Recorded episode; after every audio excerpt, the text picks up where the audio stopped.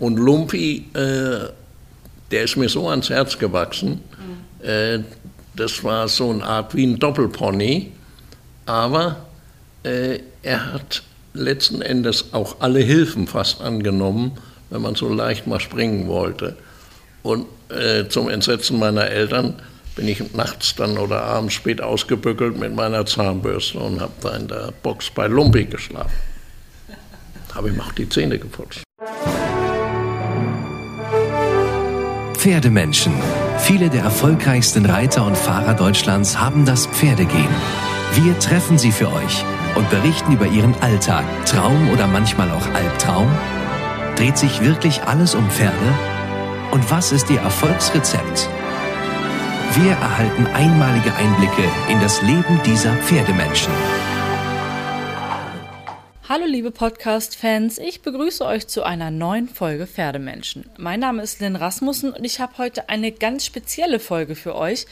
Und eigentlich könnte man schon fast sagen, es ist eine Mischung aus Pferdemenschen und Stempelhengste. Denn es geht nicht nur um Albert Darboven, sondern auch sehr viel um Zucht. Albert Darboven ist der Inhaber von Darboven Café und gehört zu den größten Förderern des Reitsports in Deutschland. Uns ist er vor allem bekannt als der Hauptsponsor beim Hamburger Spring- und Dressurderby. Aber sein Herz schlägt vor allem für den Pferderennsport und Polo. Ich habe ihn in Hamburg getroffen auf seinem Gestüt Idee und mit ihm über sein Leben mit und für die Pferde gesprochen. Erstmal hallo Herr Darboven, vielen Dank für Ihre Zeit, vielen Dank, dass Sie sich mit mir unterhalten wollen. Ähm, fangen wir gleich mit einer Frage an. Wie sind Pferde in Ihr Leben gekommen? Können Sie sich daran erinnern? Die Pferde sind äh, schon sehr früh in mein Leben gekommen, nämlich ich wurde 1942, Ende 42, Anfang 43 nach äh, in die Ki äh, Kinderlandverschickung geschickt. Also das heißt äh, durch den Krieg, dass die Kinder aus den Großstädten in die äh, in, in, die Länder kommen und ich kam in den Odenwald. Zufälligerweise war unser Hausmädchen, die Anna, äh, deren Eltern einen großen Bauernhof in äh, Laudenau hatten bei Bad Reichelsheim. Mhm. Das war Odenwald.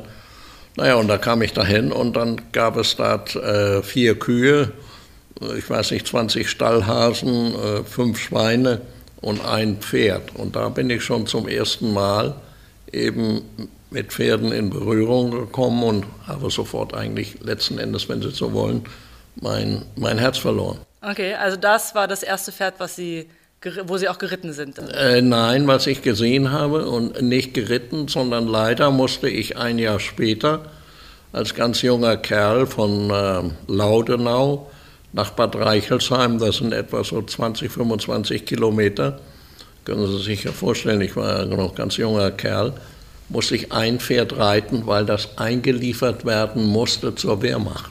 Ah, okay. Damals wurden im, da wart ihr ja noch alle gar nicht auf der Welt, aber damals wurden die Pferde von der Wehrmacht eingezogen, um äh, eben in den Krieg zu gehen. Mhm. Und ich habe dann als, wie alt war ich das, sechs oder sieben oder acht, äh, eben ohne Sattel, aber nur mit Zügeln, dann doch hinter den anderen Pferden bin ich hinterhergeritten und da habe ich gesagt, da es. bleibst du bei.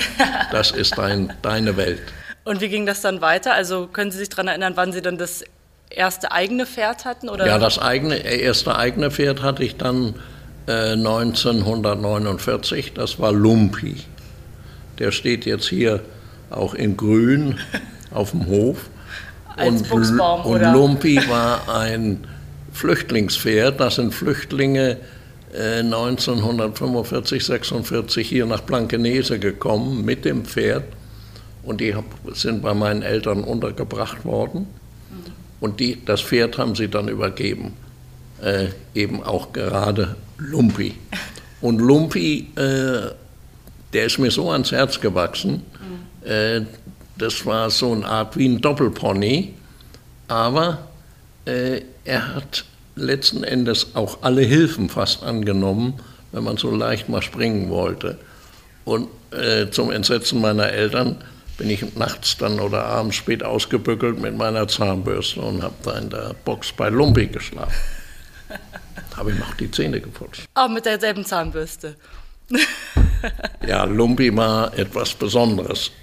Äh, er war so ein Halbdoppelpony von Northern Star Zucht. Mhm. Die kommt ursprünglich, glaube ich, aus Irland. Aber eine ganz interessante Zucht war das, aber tolles Pferd, auch mit einem tollen Charakter. Okay. Und äh, da war aber jetzt nicht an sportliche ähm, nein, nein. Leistungen zu denken, sondern da ging es wirklich um den Spaß an der Sache. Das ging, als wenn ich einen Hund gehabt hätte, nur bei dem konnte ich oben drauf sitzen. Ja, praktisch. Ja. Und wann kam, also Sie sind ja selbst lange vor, äh, im Polosport aktiv gewesen und auch. Äh, ja, dann bin ich ja nach, äh, nach habe ich meine Lehre gehabt und äh, bin dann nach Südamerika gegangen, Süd äh, Mittelamerika. Da habe ich dann auch äh, einige Pferde reiten dürfen und können und habe da auch ein kleines bisschen mit dem Polo angefangen. Aber dann Ende 59er, Anfang der 60er Jahre habe ich dann hier langsam so ein bisschen angefangen, mehr und mehr an Pferde wieder heranzukommen. Weil Pferde, wie ich zurückkam, gab es dann nicht mehr bei uns auf dem Bockhaus. Hm. War ja ganze Jahre weg. Meine Eltern waren dann auch tot. Und äh, naja, dann habe ich äh, langsam angefangen eben mit äh, dem Hindernissport. Das heißt also draußen in Wiemerskamp, da haben wir dann unsere Yachtreiterei bekommen begonnen und da hatte ich dann auch das große Glück, dass ich zu einem, an ein sehr gutes Pferd kam mit dem schönen Namen Aladdin.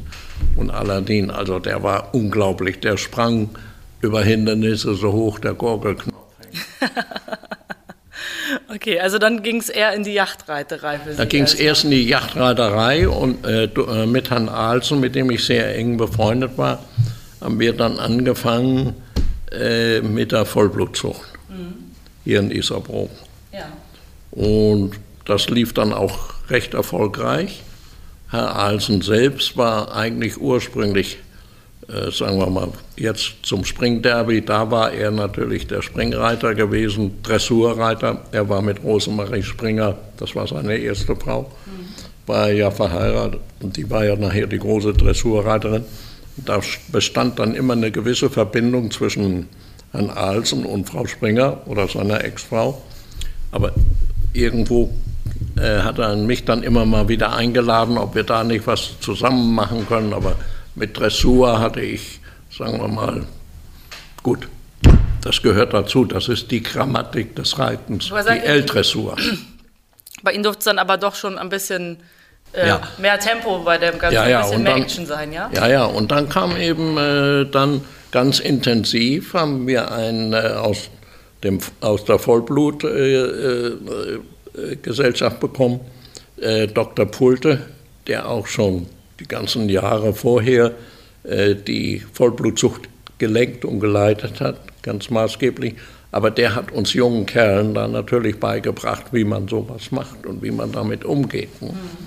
Und weil die Vollblutzucht ist natürlich ganz was anderes wie eine Warmblutzucht. Mhm.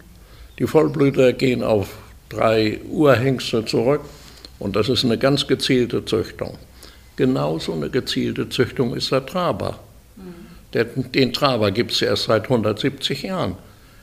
Das Pferd von Natur aus trabt nicht. Mhm. Das ist reingezüchtet. Und das ist im Traber drin.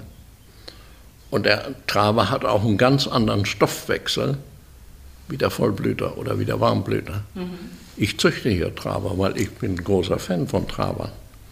Also ich achte da schon drauf und mich interessiert, nicht nur die Pferde zu sehen, sondern ein bisschen in die Seele mal hineinzugucken. Ja. Und das war natürlich dann ganz interessant, äh, eben, dass wir da mit der Vollblutzucht in Isarbrook begonnen haben. Leider ging das dann in die Brüche und ich habe dann mich entschlossen, hier in die Nähe zu ziehen. Ich hatte da schon ursprünglich mal unser Wohnhaus gehabt und konnte hier etwas anmieten und das konnten wir nachher erwerben. Mhm. Und da habe ich dann hier weiterhin eben unsere Vollblutzucht weitergeführt und bin bis zum heutigen Tag noch voll, voll dabei.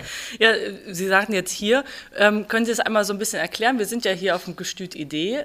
Was versteckt sich dahinter? Äh, das Gestüt Idee äh, hat den Hintergrund, äh, die Bestimmung äh, für, für unser, unser Vorwort zu unserer Stiftung ist Unterstützung Vollblut, Zucht und Rennen und, und Sozial und eben Kitas und was was da so noch alles mhm. eben mit dranhängt. Es ist nicht nur rein für Pferde, aber natürlich sind wir, hier haben wir nur Pferde im Moment und wir haben 25 Pferde hier stehen. Ja. Ah, genau, das wollte ich, da wollte ich drauf hinaus. Also Sie haben hier 25 Pferde stehen. Das sind äh, alles Vollblutstuten mit Nachzug? Äh, äh, äh ein, ein, Moment auch. Äh, vier, vier Traber sind dabei. Okay. Also das ist, ich, das müssen wir schon unterscheiden. Ja, deswegen frage ich ja. Also Aber die, die wachsen auch zusammen beim Absetzen, äh, werden die Fohlen, können zusammen. Aber nach einer gewissen Zeit müssen wir auch wieder die Traber voneinander trennen. Die Traber von den Galoppern, ja, oder? Von, von den äh, Galopperjährlingen, äh, weil die Traber fressen nachher den Galoppern alles weg. Ja, äh, die Traber dürfen nur so und so viel, die haben einen ganz anderen Stoffwechsel wie wir. Und wenn die zu viel kriegen, gibt es Piephacke. Das haben wir nicht so gern. Nee. Aber was macht denn für Sie diese Faszination am Rennsport so aus? Was ja, das, das ist genauso wie bei Menschen. Ne? Die werden dann eben in die Startmaschine gesteckt und dann geht die auf und dann sehen wir, wo, wo geht das eben hin. Wer bringt die Leistung, wer bringt den Speed, äh, wer kann es, wer hat das Stehvermögen, das sind eben alles so Dinge, an die wir natürlich dann eben letzten Endes denken und wollen dann sehen, dass wir das gute Blut in irgendeiner Form immer wieder generationsmäßig weiterführen. Mhm. Und Sie waren ja lange selbst auch aktiv im Sattel. Gibt es eine Situation, an die Sie sich immer erinnern werden? Ein Moment oder ein Spiel oder ein Rennen? Nö, aber im Sattel gab es natürlich immer wunderbare Momente, aber nicht ein etwas Außergewöhnliches, kann ich nicht. Und jetzt Promotipp. Reitsportfreunde aufgepasst. Aus dem Paragon Verlag gibt es einen neuen Podcast. Inside Reitsport gibt wöchentlich ein kurzes Update zu den aktuellen Themen aus der Reitsportszene. Hier erfahrt ihr in weniger als 10 Minuten, was ihr verpasst habt. Eine frische Folge erscheint immer mittwochs um 16 Uhr, kostenlos überall, wo es Podcasts gibt. Den Link zum Podcast findet ihr in der Beschreibung zu dieser Folge.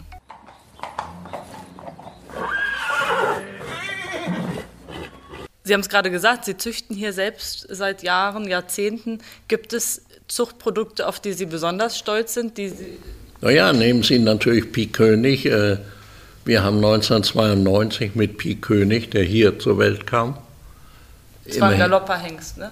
Galopper, jawohl, das war immerhin äh, auch eine gute alte Linie. Und Pi König gewann eben nach 123 Jahren zum ersten Mal als Hamburger Pferd und Hamburger Besitzer das Derby. Aber was meinen Sie, was da los war? Da war hier auf den Rängen aber richtig. Da waren 50.000 Leute da an ja. dem Tag. Also ganz Hamburg stand Kopf mit Pi König. Leider musste er nach drei Monaten eben dieses Malheur hinnehmen, ohne, ohne dass da irgendwelches Verschulden vorliegt. Ähm, 300 Meter vom Ziel bei dem großen Rennen in Baden-Baden musste abbrechen. Und dann haben wir ihn acht Tage gepflegt. Dann stand er mal wieder auf, dann riefen die mich aus Baden-Baden wieder an. Da dachte ich, ja, nach acht Tagen ist er dann leider doch tot umgefallen. Mhm. Was? Na, und dann kam Mi Emma, mhm. auch eine Zucht. Ich wollte unbedingt mal ein Robellino-Fohlen haben, das ist eine alte englische Linie. Äh, ich spielte mit äh, ihm Polo, mit dem Captain Wood, der ist ja heute übrigens der Chef da von Windsor, Windsor Club. Mit dem habe ich lange Polo gespielt, der war hier in der Armee und der hatte eine Frau und die hatte auch eben äh, Rennpferde, äh, besonders natürlich im Kopf. Und die hat ihn hier in Hamburg, die Medizinal, die Mutter mal gebracht zum Rennen, hat gewonnen. Da sagte ich, du, kann man die erwerben? Ja, sind wir uns einig geworden. Und da haben wir dann eben Mi Emma. Und Mi Emma hat natürlich hier in Deutschland tolles, tolle Figur gemacht. Nicht nur in Deutschland, sondern auch in Ascot vor ein paar Jahren. Da selbst die Königin, die kam dann da runter und guckte, warum die ist die jetzt Zweite geworden. ah. mit der züchten wir auch weiter. Okay. Mm, Sie sind ja nicht nur großer Förderer im Rennsport, sondern auch im Spring- und Dressursport. Sie sind seit Jahren oder Ihre Firma ist seit Jahren Titelsponsor beim Hamburger Derby und heute ist bekannt geworden, auch die nächsten drei Jahre werden Sie diese Förderrolle übernehmen. Wie ist es dazu gekommen? Naja, als Kind habe ich ja hier in der, im Bockhaus schon gewohnt. Das ist ja gar nicht weit vom Derbyplatz.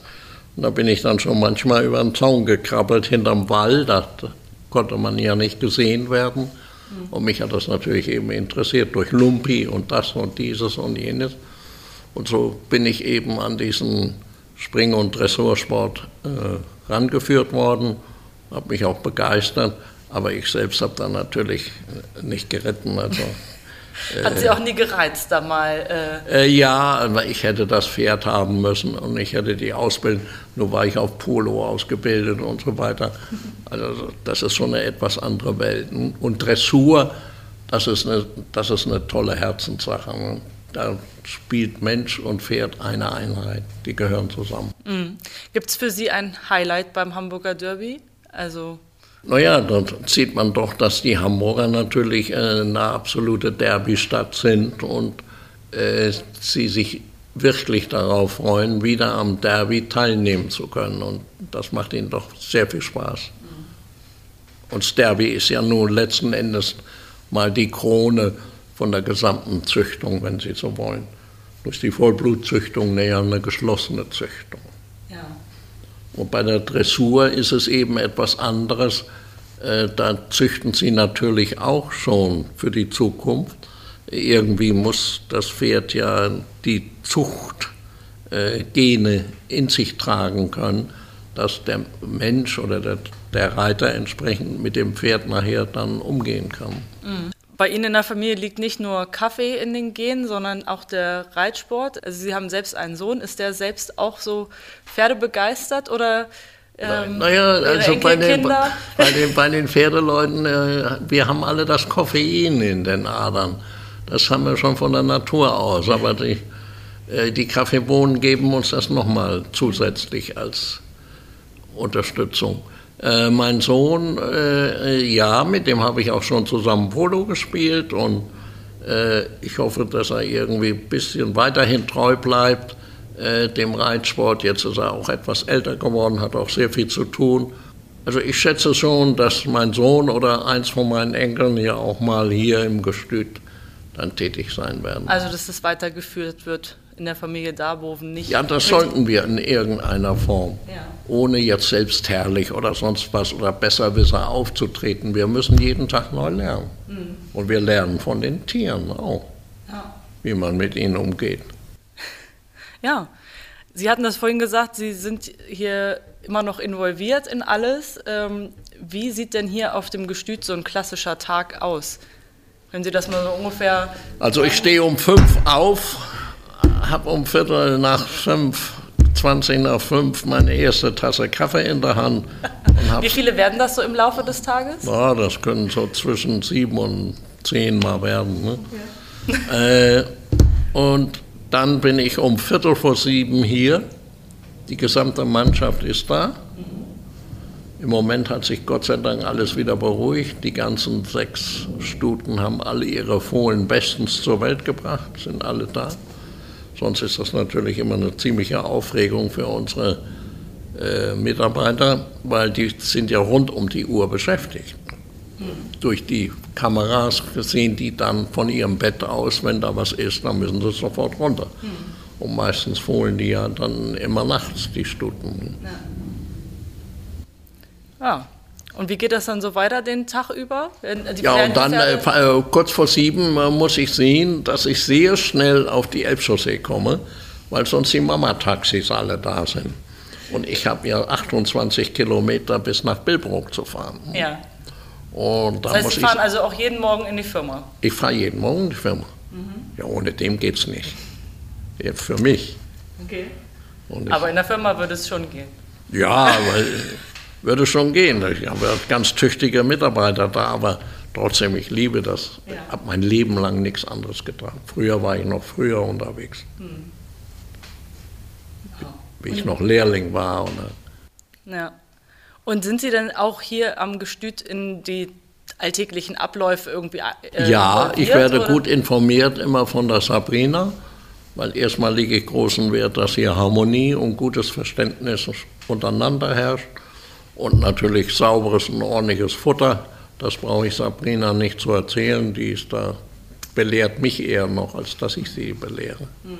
Was unterscheidet denn die Vollblut von der Warmblutzucht? Also die Vollblutzucht ist eine geschlossene Züchtung durch diese drei arabischen Hengste geworden. Die waren über, vor über 400 Jahren, haben die englische Offiziere aus Arabien mitgebracht, weil das arabische Vollblut hat ein unglaubliches Stehvermögen. Sie können mit diesen arabischen Vollblütern 160 Kilometer im Zack in die Wüste reiten. Das haben die.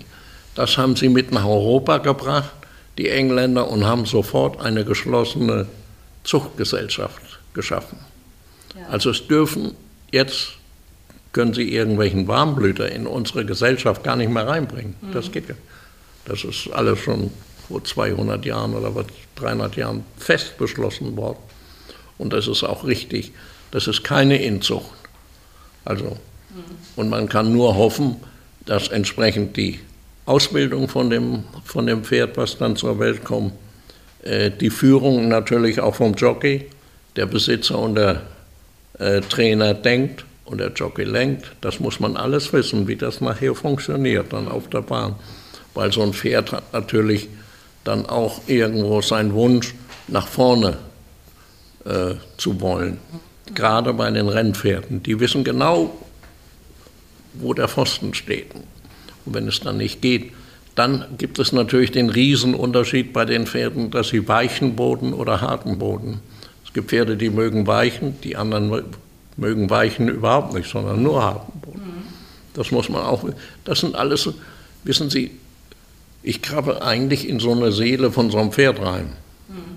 und versuche herauszufinden, was, was gefällt dir am besten. Okay. Wo willst du hin? Und Woran erkennen Sie ein talentiertes Rennpferd? Können Sie das schon im Fohlenalter sehen? Nee, das, äh, im Fohlenalter können Sie das nicht, weil das Wachstum ist ja noch da. Äh, das sind die frühreifsten Pferde, die Vollblüter. Die sind nach drei Jahren vollreif. Genau wie der Traber. Die Dressur- und die Springpferde erst nach acht oder neun Jahren.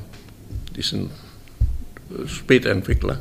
Aber die Rennpferde und die Vollblutpferde, das ist eben diese eigentliche Zucht wo das tatsächlich stattfindet, dass nach drei Jahren so ein Pferd erwachsen ist. Und ähm, es, aber auch rein praktisch funktioniert ja die Vollblutzucht anders als die Warmblutzucht, dadurch, dass ja alles im Natursprung stattfindet, oder? Das ist bei uns, wir sind die Einzigen. Genau, also das, und äh, Bei den anderen äh, werden, äh, werden überall nur die Ampullen verschickt. Ja, aber dadurch ist er auch so ein bisschen das so regional Also ich begrenzt, muss Ihnen sagen, wenn diese Diskussion aufkommt, da bin ich gerne bereit, mich weiterhin mit zu beteiligen an dieser Diskussion. Äh, ich meine, die künstliche Befruchtung, ich habe drei, vier Mal meine, tragende, meine Stute mit Fohlen nach Kentucky schicken müssen im Flugzeug. Bin ich nicht schön. Mhm. Stellen Sie sich mal vor, so ein Pferd im Flugzeug und da wieder vier Monate. Dann die Klimaveränderung, dann wird es wieder zurückgeflogen. Das sind alles so Dinge, das muss man wissen. Mhm. Ja, das wollte ich gerade sagen. Also es ist ja so ein bisschen Aber logistisch das ist so ein heikles dann, ne? Thema, ja. weil natürlich die Hengsthalter da das große Geld verdienen. Ne? Mhm. Ne, es gibt ja Hengste wie den Zarak oder was, da, da zahlen so 160 Euro für einen Sprung. Ne? Den habe ich nie in meinem Leben gekriegt.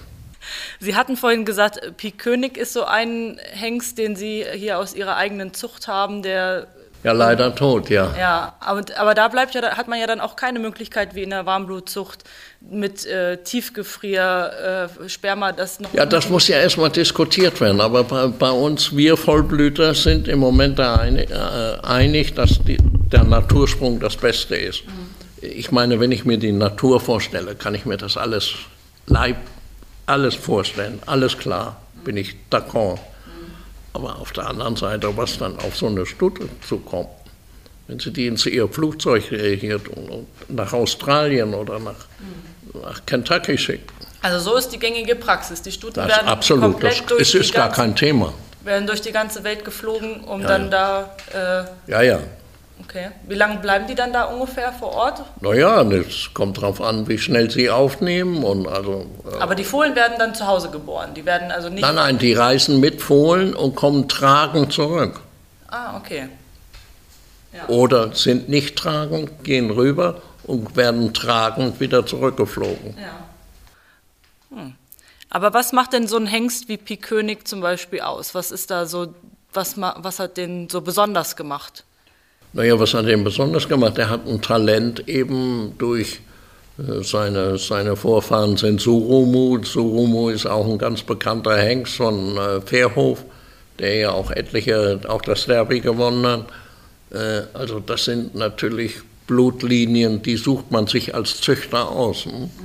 Also das ist so, wie man früher ja immer die Arranged Marriage hat. Hm? Haben die Eltern dann ihre Töchter dann verheiratet. Heutzutage gilt die Liebe. Hm? Aber bei uns ist noch die Arranged Marriage ja. wichtig. Und das war, also Sie haben die Anpaarung schon so gewählt und sich erhofft, dass so ein Pferd dabei herauskommt natürlich. Ja. Ne? Na ja, natürlich. Ich habe ihn auch noch selbst geritten, Pikkönig, den habe ich hier eingeritten noch.